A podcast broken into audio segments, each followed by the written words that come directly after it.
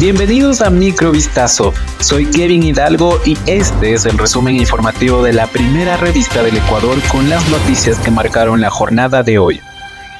Un juez de la Corte Nacional de Justicia dictó sobreseimiento a los 18 procesados por presunto peculado en la adquisición de siete helicópteros DRUB en agosto de 2008. Con la participación de la fiscal general Diana Salazar, se reinstaló la audiencia preparatoria de juicio este 19 de junio de 2023, en la que el magistrado Luis Rivera dio a conocer su resolución. Tras conocer el dictamen, la fiscal apeló de forma oral la decisión del juez a favor de los exministros de Defensa Wellington Sandoval y Javier Ponce y otras 16 personas. Para el magistrado no hubo dolo ni prejuicio económico. Los hechos investigados tienen relación con el proceso de contratación para la adquisición de siete helicópteros para la FAE por parte del Estado a través del Ministerio de Defensa Nacional a la empresa HAL representada en el Ecuador por la compañía Sumil CA. Por presunto cohecho, el juez Luis Rivera resolvió llamar a juicio al ex contralor Pablo Celi y a Jan L. en el grado de autores directos, también a José Luis Esteban C. y Pedro S. como cómplices y a la empresa china Cam Engineering. En el fallo, el magistrado ratificó las medidas cautelares que pesan en contra de los procesados. El fiscal general del Estado, subrogante Wilson Toainga, presentó su dictamen acusatorio contra los procesados en esta causa el pasado mes de febrero, sobre la base de 135 elementos de convicción que hacen presumir la participación de los diputados en el delito que se indaga y que habría ocurrido entre 2018 y 2021. La investigación de Fiscalía señala que Pablo Celi, como Contralor General del Estado, habría desvanecido una glosa por más de 2 millones de dólares de la empresa china Cam Engineering correspondiente a la determinación de responsabilidades de la empresa a cambio del pago de más de un millón de dólares por parte de la misma.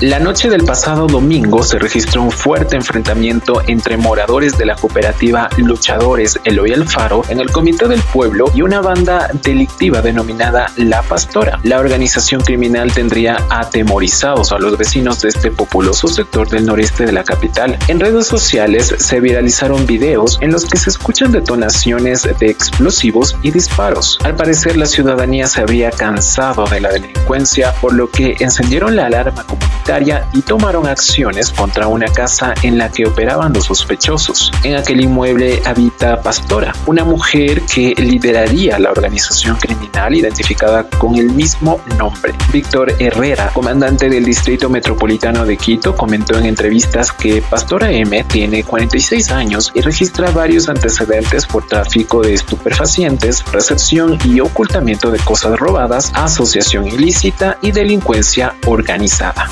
varias multas por infringir las leyes de tránsito ha tenido que pagar el sujeto implicado en el accidente que dejó tres personas fallecidas, un abuelo y sus dos nietos, en el kilómetro 11 de la vía a la costa, al noreste de Guayaquil, la mañana del domingo 18 de junio. El conductor manejaba un vehículo de marca Chevrolet Sail color concho de vino y de acuerdo con los registros de la Autoridad de Tránsito Municipal ATM, el procesado por el delito de muerte causada por conductor en estado de embriaguez José Luis Ignacio ZC ha pagado citaciones entre 2018 y 2020 por conducir un vehículo con películas antisolares, desobediencia a la orden de un agente de tránsito, así como por utilizar su teléfono mientras conducía. Un juez acogió el pedido de la fiscalía y dictó prisión preventiva contra el ciudadano José Luis Ignacio ZC. El magistrado dispuso también la prohibición de enajenar el vehículo del procesado.